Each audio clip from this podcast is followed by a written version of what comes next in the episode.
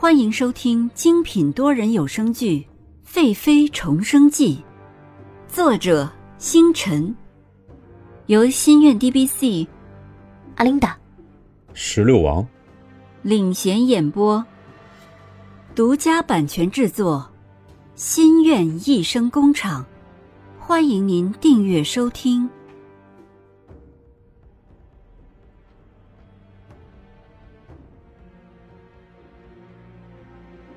第五十集，别碰尹家。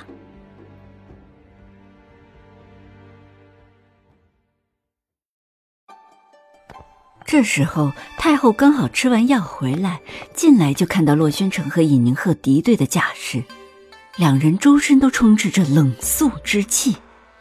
洛宣城眼中的怒气，尹宁鹤眼中的愤恨。太后摇头无奈。不想两人之间的过节竟然这样的大，心下想，自己知道自己的儿子不喜欢尹宁鹤，也知道宫中的男人是没有儿女私情的。看到了现在的局面，太后想起了当年自己与先皇的种种。唉，皇家的男人果真是这般无情。走过去看看棋盘。尹宁鹤看到太后走过来，便转身，瞬间收起脸上的恨意，嘴角上扬的微笑，刚要说话，不成想他肚子里的孩子踢了自己一下，哎呀！下意识的弯腰扶住肚子，呀了一声。洛宣城看见尹宁鹤的动作，只是坐在榻上冷冷的看着。太后身边的宫女见状，扶住尹宁鹤，说道：“贵妃娘娘。”怎么了？不碍事，是肚子里的孩子踢了我一下。太后试着缓解一下压抑的气氛，笑着说：“呵呵，燕儿肚子里的孩子还真是淘气，一看一定是一个皇子。皇上呀，这可是你登基的第一个孩子，哀家可不允许这个孩子有什么差池。”尹宁鹤知道这是太后在护自己、保自己的孩子，洛宣城却挑起眼角，讽刺的说道：“爱妃真是厉害，两天的时间竟把朕的母后服侍的这么好。”尹宁鹤知道这是洛宣城在讽刺自己，只是向太后俯身说道：“臣妾来的时间太长了，臣妾就不打扰太后休息了。你今日。”也是辛苦了，自己有了身孕，可要当心呐。母后，当日尹家帮朕取得皇位，母后怎么会不明白这个道理？历来朝代更替，辅佐的大臣都是留不得的，朕不得不防。尹宁鹤这个女人，竟然拿着当年先皇对尹家的恩宠威胁朕，朕实在没有办法容忍。如今尹宁鹤仗着兵符，一而再、再而三的触碰着朕的底线，这样的女人，朕怎么会有好感？而且儿子也必须想办法除掉尹家。皇帝呀，不可！尹宁鹤的额娘曾经是我的恩人，母后不允许皇上伤害尹家。至于尹宁鹤肚子里的孩子，你也伤不得。母后，尹宁鹤那个贱人跟你说了什么？母后会如此的护着尹家？当年儿子受人欺负，为了取得皇位的种种困难，母后你可曾帮过儿臣？母后只会一味的告诉自己不要争，不要抢。如今儿子取得了皇位，要除去危险，母后你还要为难儿臣？母后，您当真是归入佛门，慈悲为怀呀！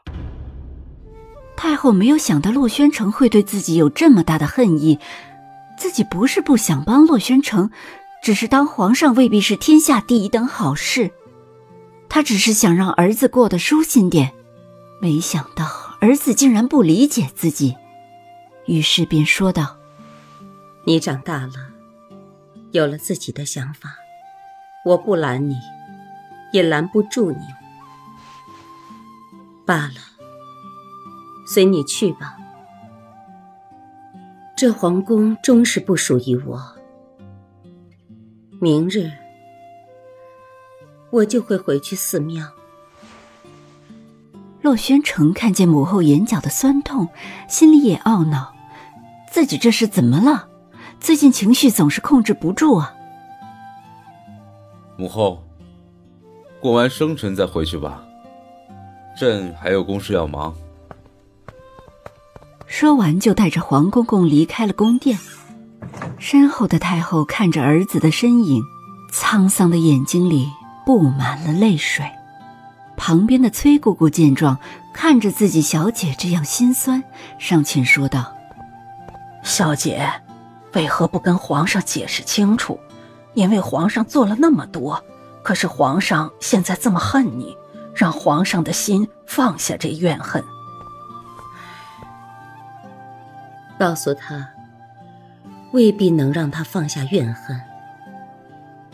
如果让他知道当年我的处境。”他只会更恨、自责，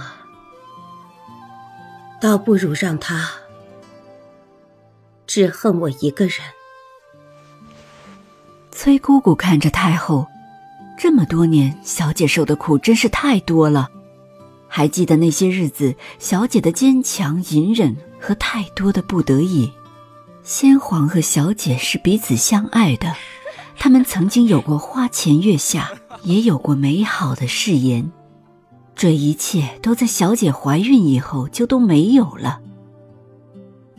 后宫得知小姐怀孕以后，皇后就再也不能忍耐了，她动用自己母家的权力威胁先皇，逼得先皇和小姐步步后退，最后小姐只得请求进入冷宫，终身不踏出一步。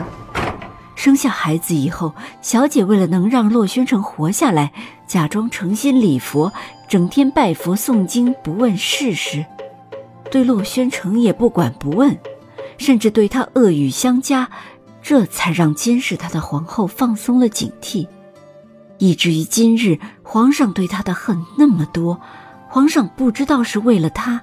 他的母后放弃了自己的爱情，放弃了自己的幸福，忍辱负重的为他做了那么多。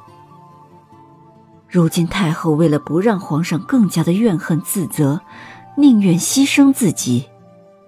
崔姑姑知道，每当皇上对太后冷漠的样子和毫无感情的话语，太后的心都在流血。